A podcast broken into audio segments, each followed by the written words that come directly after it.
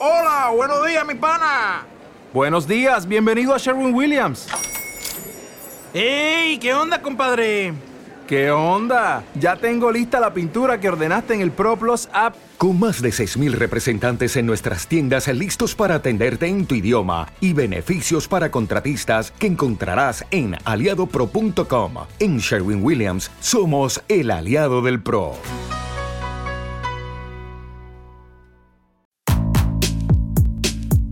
Detrás de las canciones. Todo lo que siempre quisiste saber sobre las canciones que marcaron tu vida. Idea, conducción, realización, Maximiliano Rivera. Detrás de las canciones.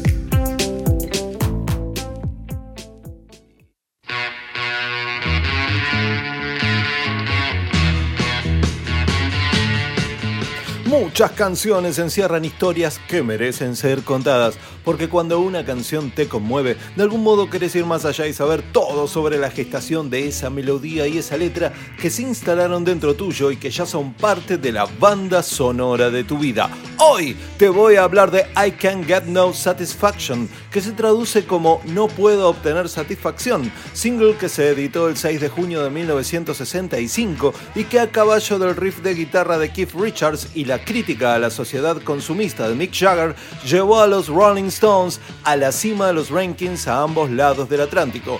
Acompáñenme en este viaje a la década del 60, una de las épocas más gloriosas de la música rock y donde muchos diarios se preguntaban, ¿dejaría que su hija saliera con un Rolling Stone? Así que, sed bienvenidos.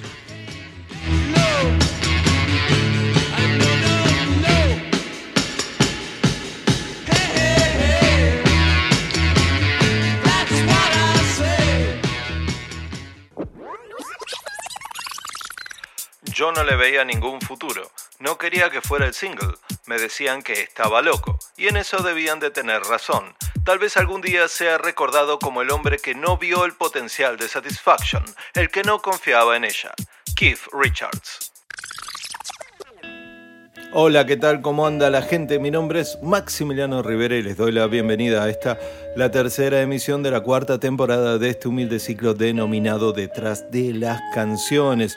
Como ya saben, redes sociales arroba podcanciones, Facebook es podcanciones y también este, pueden escuchar este ciclo completito Todas las temporadas están en evox.com y si no también lo pueden escuchar en Spotify, en Google Podcast, en Apple Podcast y en Spreaker.com. Sin más preámbulos, vamos a la historia, un poco a la historia de la banda eh, hasta el momento en el que compusieron la canción de la que hoy te voy a hablar. A ver, eh, The Rolling Stones se formaron en Londres en abril de 1962 y en ese momento se componían de Brian Jones en la guitarra, Mick Jagger en voz y armónica, Keith Richards en la guitarra y Jan Stewart en el piano. Bueno, estos, estos, cuatro señores tocaron junto a varios bajistas y bateristas que nunca quedaron fijos hasta que llegó el bajista Bill Wyman y el gran, el eterno baterista Charlie Watts. Esto ocurrió unos meses después de la formación y bueno, ellos completarían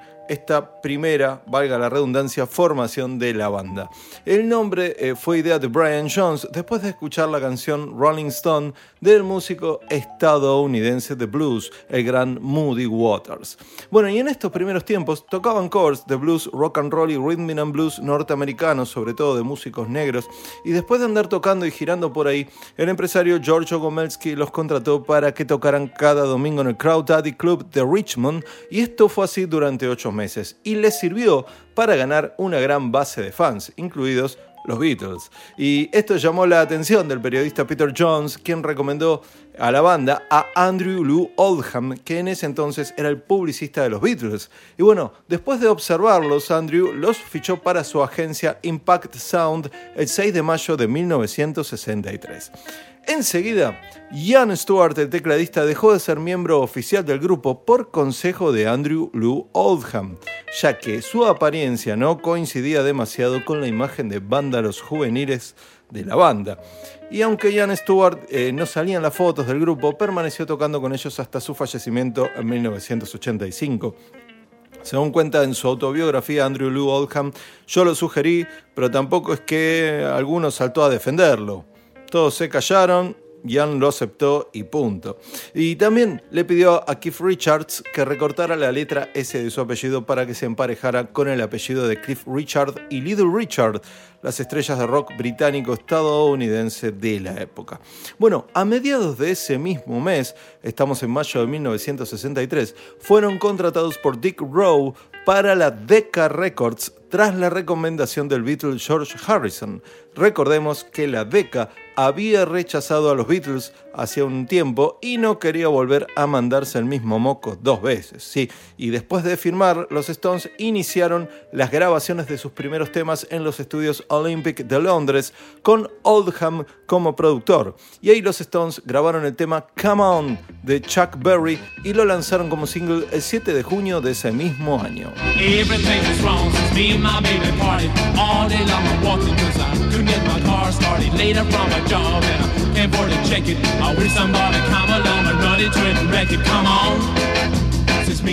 Y mientras escuchamos Come On ahí de fondo, te cuento que más allá de, gracias a esto, haberse presentado en televisión y de haber hecho una gira por Inglaterra, el single no pasó más allá del puesto 21. Eh, así que Oldham levantó el tubo, llamó a la dupla Lennon y McCartney y les pidió que compusieran un tema para sus muchachos. Y la dupla bueno, buscó por ahí a ver qué tenía y respondió a los 5 minutos con la canción I Wanna Be Your Man, que fue grabada por los Stones y fue lanzada como single en noviembre de 1963 y ya con esto lograron llegar al top 10 y la prensa les empezó a dar más bolilla, centrándose más en su aspecto desasiado y el pelo largo que en su propuesta musical.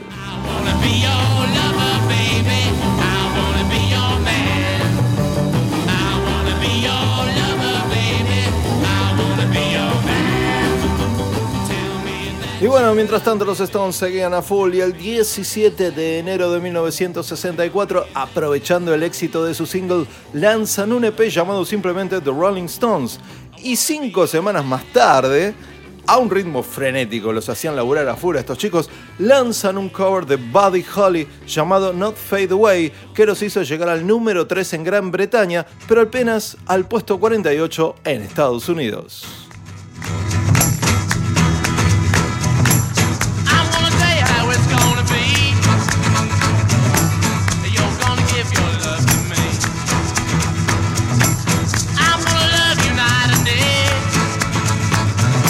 Escuchamos ahí de fondo Don't Fade Away, te cuento que mientras tanto, Oldham, Andrew Lou Oldham, seguía vendiendo a los Stones como la antítesis de los Beatles y la prensa se subía al caballo en una espiral que parecía no tener fin. Andrew pensaba en la banda como estilo de vida, promovía la idea de el grupo que a los padres les encanta odiar, llamaba a los diarios y sugería, dejaría que su hija se fuera con un Rolling Stone, los cuidaba y hasta les pegaba a los periodistas que hablaban mal de sus muchachos, acompañado de Reg, su chofer, un matón gay apodado el carnicero, mamita. Bueno, además conseguía las fechas, peleaba los shows e intentaba los mejores contratos. Además, Oldham agarró a Jagger y a Richards los encerró en una habitación y les dijo no salgan de ahí sin haber compuesto un par de canciones. Y esto porque en esa época uno de los cambios más revolucionarios que provocaron los Beatles fue que interpretaban sus propias composiciones, algo impensado en ese tiempo donde grandes editoriales incorporaban a compositores que, valga la redundancia, componían canciones que luego eran vendidas a los sellos para que las interpretaran sus artistas, algo que a principios del siglo XX se llamó timpanali. De hecho, los primeros discos de los Stones y de los Beatles eran en su mayoría covers, pero cuando Lennon y McCartney me echaron sus propias composiciones y se convirtieron en éxitos arrasadores, la tendencia empezó a cambiar.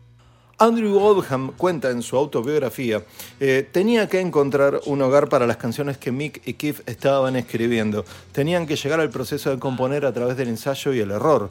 Eso toma muchas pelotas e ir de frente, encontrar lo que de verdad querés decir y desarrollar la confianza para creer que otros van a querer escucharlo. Las cosas que les gustaban, Chuck Berry, Bob Dylan, Moody Waters, tenían su filo, pero la población adolescente británica no podía esperarse que se sintiera identificada con las necesidades y deseos de los afroamericanos de clase media. Ellos ya tenían el lenguaje del rhythm and blues y ahora tenían que crear un lenguaje propio para hablarle a las masas. ¿Y por qué te cuento esto? Porque en el primer larga duración de los Stones, llamado simplemente The Rolling Stones, que se editó el 17 de abril de 1964, aparece una de las primeras composiciones de Jagger Richards, una balada de corte acústico llamada Tell Me You're Coming Back, que ahí estábamos escuchando.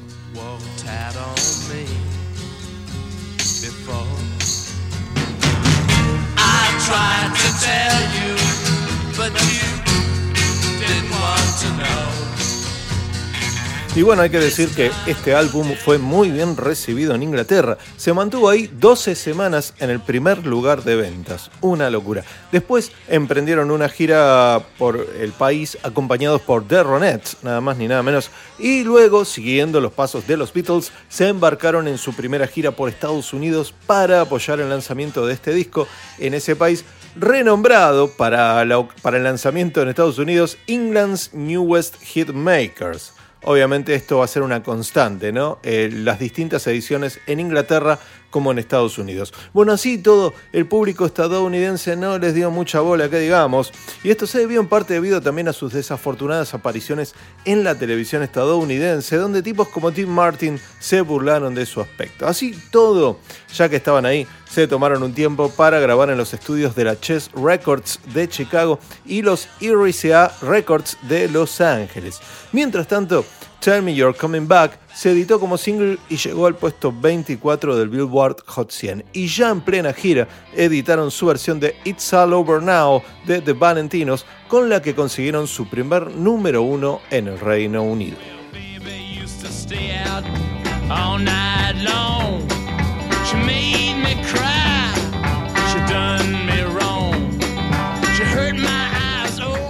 Y mientras escuchamos ahí de fondo It's All Over Now, eh, te cuento que en octubre de 1964 y derivados de las grabaciones en los estudios de Chess y RCA Records, se lanza el EP 5x5 en Inglaterra, 5x5. Y en Norteamérica, en cambio, se lanza el LP 12x5. Eh, la edición norteamericana tenía los cinco temas del EP más este, los singles que se fueron editando. Bueno, ¿y esto por qué? Porque en Inglaterra los temas que ya se habían editado como singles no eran incluidos en los larga duración, cosa que sí se hacía en los Estados Unidos.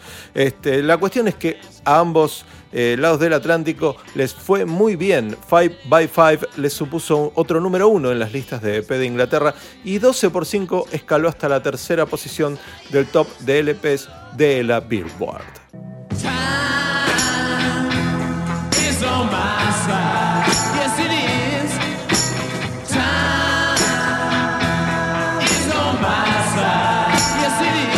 Mientras escuchamos la canción Time is on my side, eh, te cuento que la segunda producción discográfica de los Stones, o sea, vos pensás que un montón de singles, EP, pero un solo larga duración que fue The Rolling Stones, el primer álbum.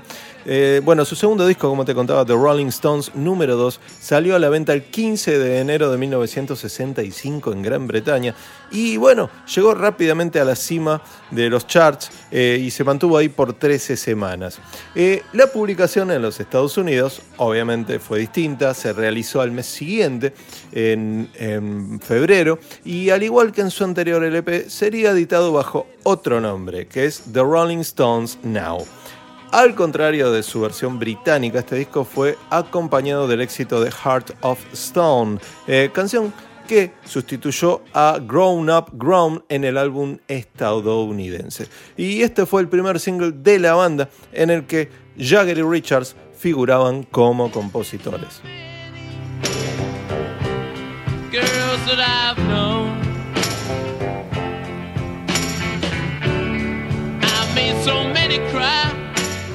Bien, pero mientras escuchamos ahí Heart of Stone de fondo y antes de ir a los bifes, eh, hagamos un repaso de qué pasaba en el año 1965, ya que ese año Estados Unidos se metió de lleno en la guerra de Vietnam al intensificar los bombardeos sobre Vietnam del Norte. Se produjo también la revolución de la minifalda. Los Beatles editaban el álbum Help en disco y película y comenzaba la época de la psicodelia y el LSD. En medio de todas estas cosas, Keith Richards, una noche antes de quedarse dormido, grababa un riff de guitarra en una pequeña grabadora de cassette marca Philips y eso bastaría para que los Rolling Stones, semanas después, se convirtieran en un suceso mundial.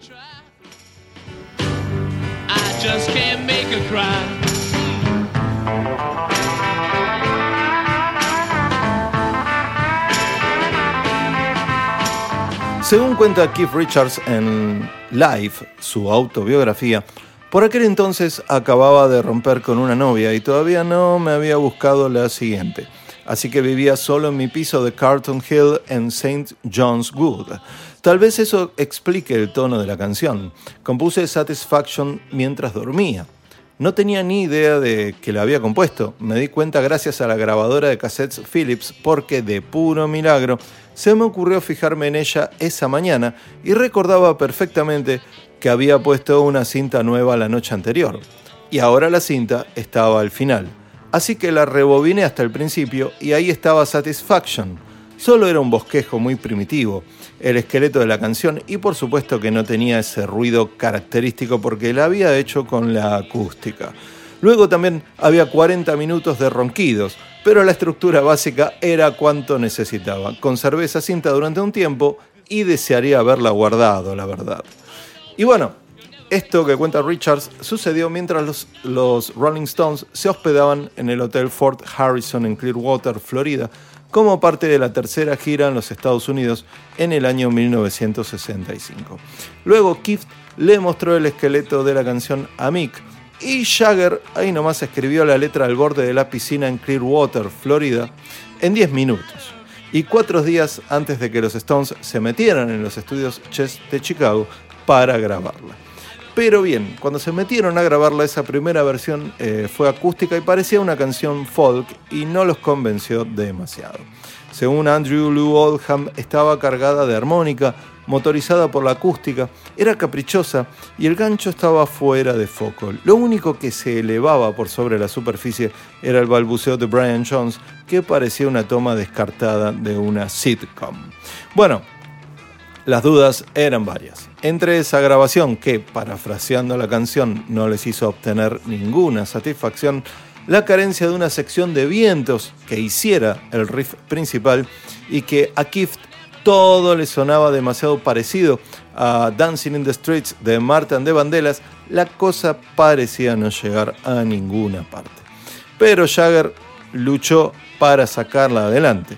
De hecho, en una entrevista para la revista Rolling Stone en 1995 dijo, eh, fue una idea inicial de Kift realmente. Sonaba como una canción de folk cuando comenzamos a trabajar en ella y a Kift no le gustaba mucho. No quería que fuera single, no pensaba que le iría bien. Esa fue la única vez que tuvimos un desencuentro. Creo que Keith pensaba que era muy básica. No creo que le haya puesto mucha atención. Estaba muy cerca de ella y sintió que era un riff un poco tonto.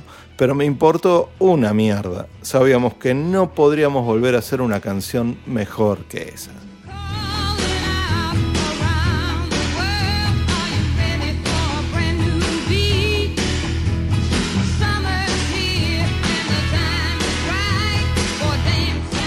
Lo que estamos escuchando ahí de fondo es a Martha Reeves and the Vandellas con la canción Dancing in the Street. Bueno, decía Keith Richard que le sonaba Satisfaction mucho a esta canción y también a otra canción de Martha and the Vandellas llamada Nowhere to Run. Bien, pero la versión definitiva de la canción, la que conocemos, la que produjo la explosión, la grabaron dos días después de la primera. Esto fue el 12 de mayo de 1965. Esto fue en los estudios RCA de Hollywood. Y respecto a esto, a esto perdón, eh, Andrew Oldham comentó que era raro que a una canción le dieran una segunda oportunidad, pero había algo en Satisfaction que ponía feliz a todo el grupo. Según Keith Richards, en Satisfaction me estaba imaginando la parte de viento, intentando imitar el sonido para luego meterlo cuando grabáramos. Ya había oído en mi cabeza el riff como lo haría luego Otis Redding, pero al final no teníamos vientos y pensé que simplemente le metería un eco. Bueno, Keith Richards no quería hacer el riff que todos escuchamos con la guitarra. Lo que él quería hacer es lo que escuchamos en esta versión de Otis Redding.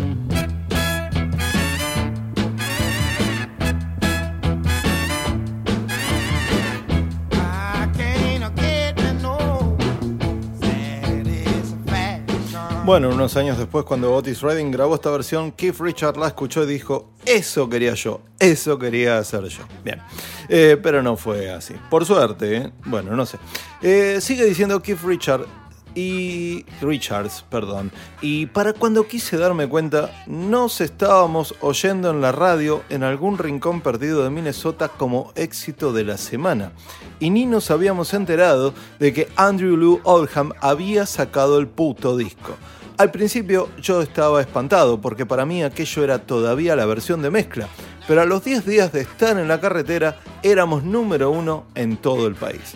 Claro, y esta versión, ¿por qué dice esto Keith Richards? Tiene un par de errores.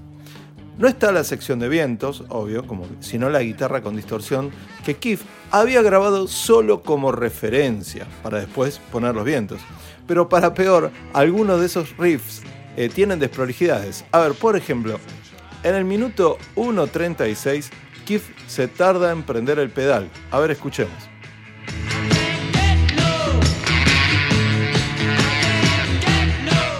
Claro, ustedes como oyentes no lo habrán notado. De hecho, yo no lo noté nunca en mi vida. Para mí era lo más normal.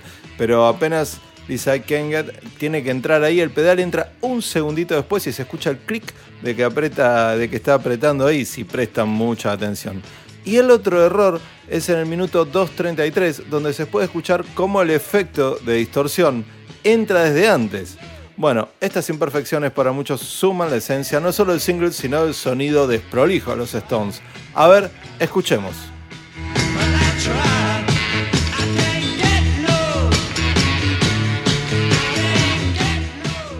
Bueno, como verán es eso, nada, el eh, ese ching que se escucha ahí antes de que, de que tenga que entrar con la distorsión Keith Richards, para mí le suma naturalidad y está muy bueno que sea así también. Este, no sé, a mí me gusta, todos nos acostumbramos a escucharla así y la verdad es que yo hasta el día de hoy no había notado estas imperfecciones, así que no seamos tampoco tan delicados, ¿eh? es rock and roll.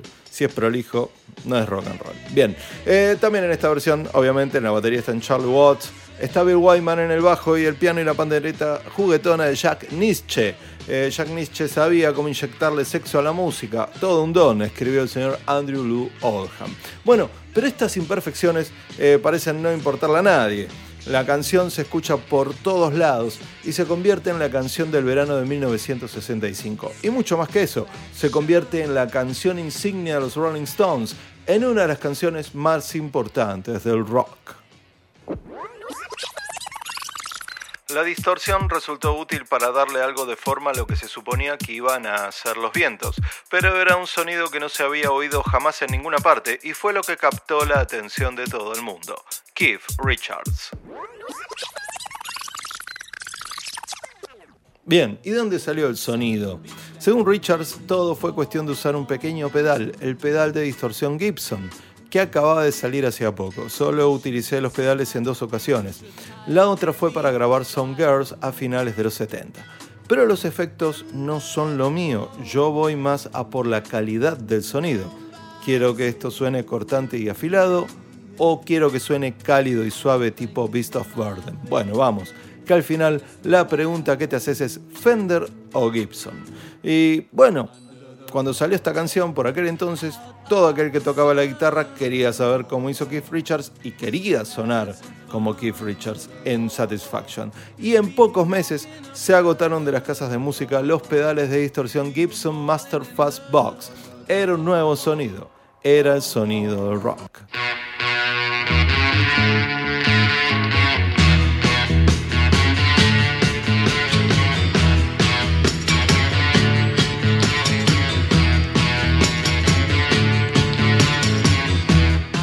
No puedo obtener satisfacción a pesar de que lo intento, lo intento y lo intento, pero no puedo conseguirlo.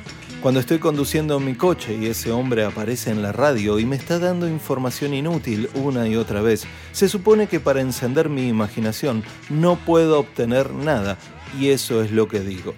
No puedo obtener satisfacción cuando estoy viendo la tele y ese hombre aparece para decirme cuán blancas deberían ser mis camisas pero él no puede ser un hombre porque no fuma los mismos cigarrillos que yo. No puedo obtener satisfacción cuando estoy viajando alrededor del mundo y estoy haciendo esto y firmando aquello y estoy tratando de ganarme alguna chica que me dice, nene, será mejor que vuelvas la semana que viene porque estoy en una mala racha. No puedo obtener ninguna satisfacción y eso es lo que digo. I can't get no satisfaction. The Rolling Stones.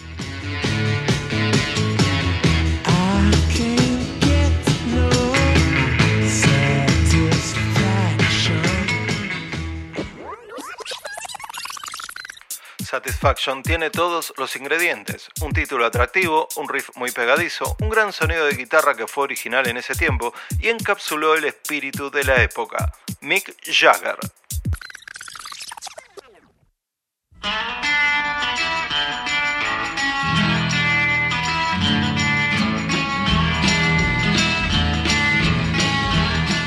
Mientras escuchamos la canción de fondo The Last Time, incluida en el álbum Out of Our Heads, eh, te cuento que para muchos la influencia de Bob Dylan es evidente en esa crítica al consumo, ese desánimo y ese desencanto que plantea la canción, ¿no? Una frustración puesta en versos que escapaban a la típica canción de amor de la música joven. Y además, Jagger grabó esto en una sola toma y le puso carga sexual, ¿no?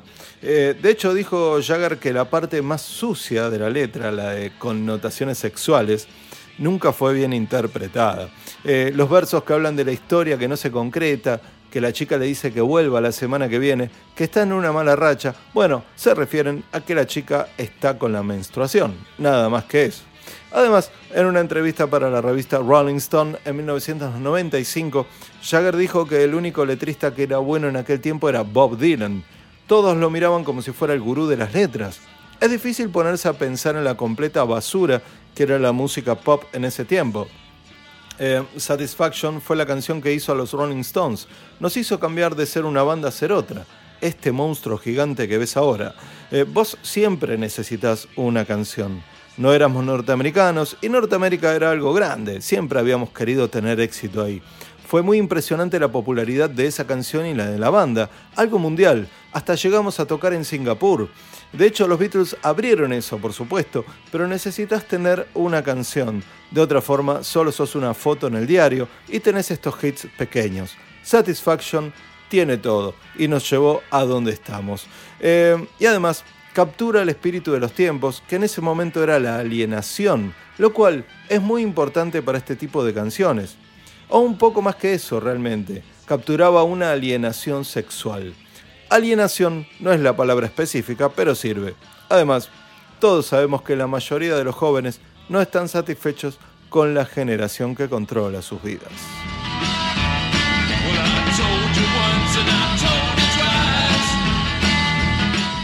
Bien, ¿cómo trabajaban estos dos genios de Jagger y Richards?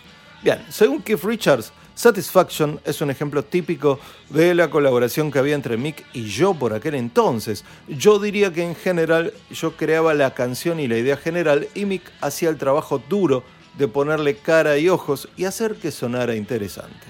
Por ejemplo, a mí se me ocurrió la parte de no consigo obtener satisfacción a pesar de que lo intento, lo intento y lo intento.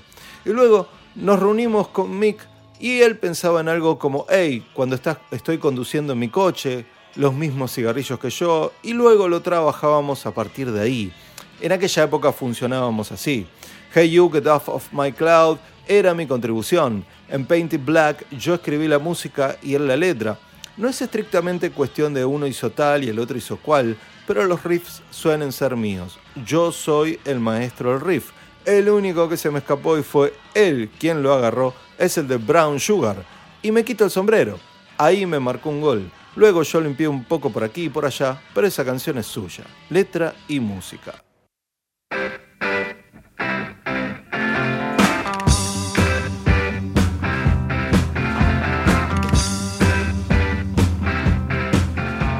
Mientras escuchamos ahí de fondo Brown Sugar, el riff que se le escapó a Keith Richards y capturó Mick Jagger, bueno, te cuento también que algunos suponen que la frase I can't get no satisfaction puede haber estado inspirada en una línea de la canción 30 Days de Chuck Berry. Es la línea que dice If I don't get satisfaction from the judge. Pero que se traduce como si no puede obtener satisfacción del jurado. Pero esto nunca fue confirmado por Richards, aunque tampoco sé si se lo preguntaron. Igual por las dudas, ahí estamos escuchando la canción de Chuck Berry, 30 Days.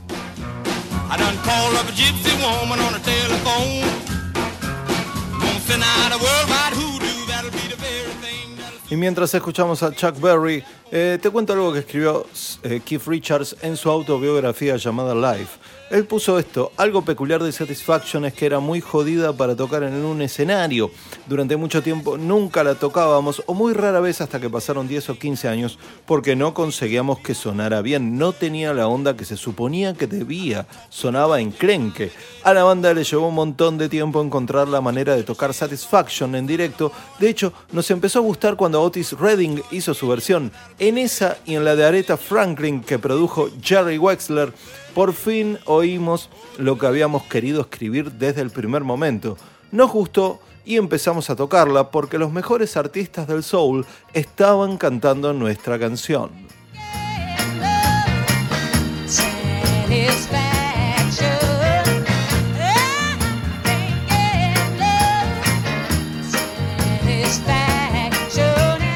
Y mientras escuchamos la hermosa versión que grabó Aretha Franklin de I Can't Get No Satisfaction, eh, sigue diciendo Keith Richards, eh, tener un número uno te exige sacar otro muy rápido, si no enseguida empezás a quedarte atrás.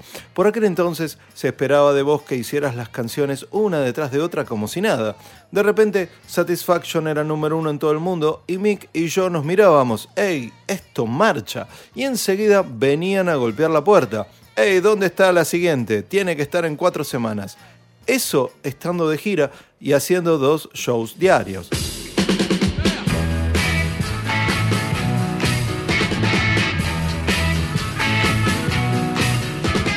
Había que sacar un nuevo single cada dos meses, tenías que tener siempre otra bala en la recámara y además que fuera un sonido nuevo. Si hubiéramos sacado otro, otro riff con distorsión después de Satisfaction, habría sido el principio del fin.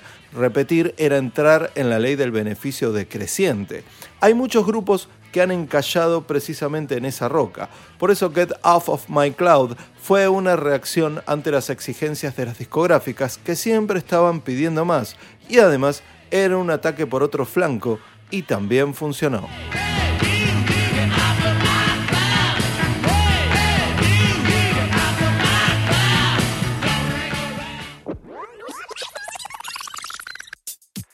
Estados Unidos aquella fue una época de mucho conflicto con todos los muchachos que se marchaban a Vietnam. La letra y la aura de la canción reflejaban el desencanto de esos chicos con el mundo de los adultos en su propio país, y durante un tiempo fuimos los únicos que le poníamos banda sonora a los rugidos de la rebelión en ciernes, los que tocamos esa fibra sensible de la sociedad. Keith Richards.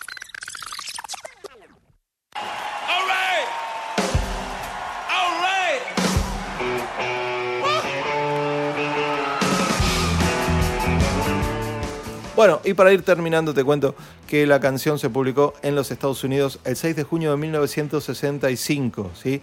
Eh, además, la edición en Estados Unidos, cuando se editó el álbum Out of Our Heads, eh, que salió a la venta en julio de ese mismo año, también incluía el single Satisfaction. Y el tema llegó al número uno el 10 de julio, desplazando a la banda The Four Tops y su canción I Can't Help Myself, para mantenerse ahí durante cuatro semanas. En cambio, en Inglaterra el single se editó el 20 de agosto de ese año y el álbum Out of Our Heads, la versión inglesa de este disco, no incluía Satisfaction. ¿Por qué? Porque en el Reino Unido las canciones ya lanzadas como single no eran incluidas en los álbumes larga duración. Por eso tanto los Beatles como los Stones tienen una discografía inglesa y otra estadounidense. La canción apenas se editó, bueno, llegó al número uno el 11 de septiembre y se mantuvo ahí dos semanas. En 1975 eh, la canción cumplió una década y en una entrevista Mick Jagger, que tenía 31 años por ese entonces, dijo preferiría estar muerto antes que seguir cantando Satisfaction cuando tenga 45. Bueno, fue una de las profecías más cerradas de la historia de la música, ¿no?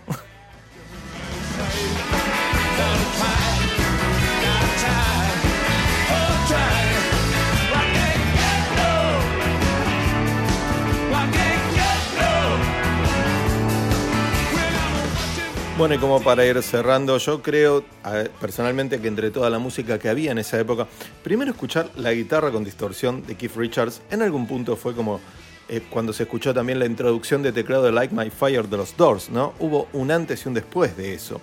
Eh, claro, y también hay un antes y un después del sonido de guitarra apenas Keith Richards apretó ese pedal Gibson Master Fast Box. Y encima, después de ese sonido, que confieso de haber vivido en esa época, supongo que me hubiera volado la peluca, aparece Jagger cantando que por más que lo intente y lo intenta, no puede obtener satisfacción. Bueno, no sé, ¿hay algo más adolescente y más rockero que eso?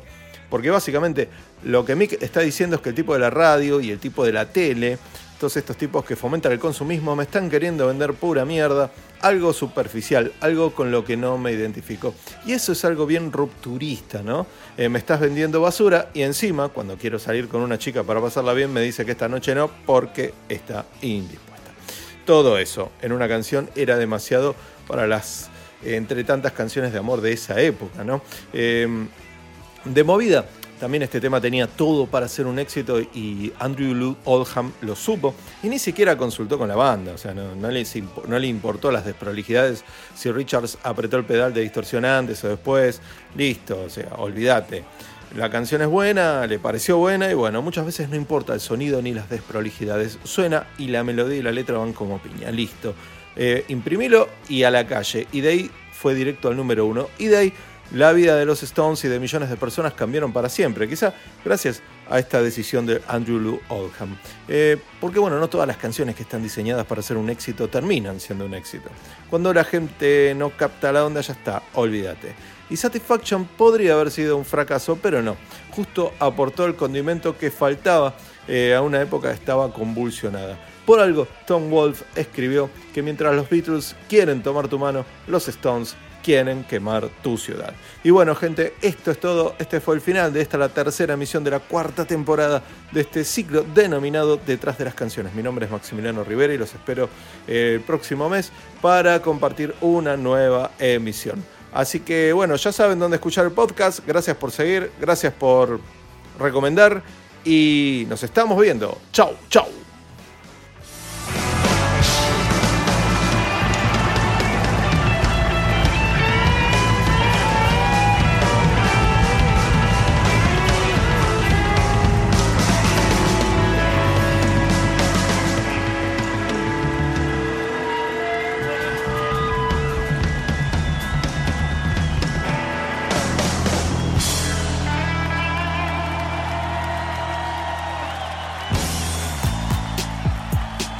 Detrás de las canciones.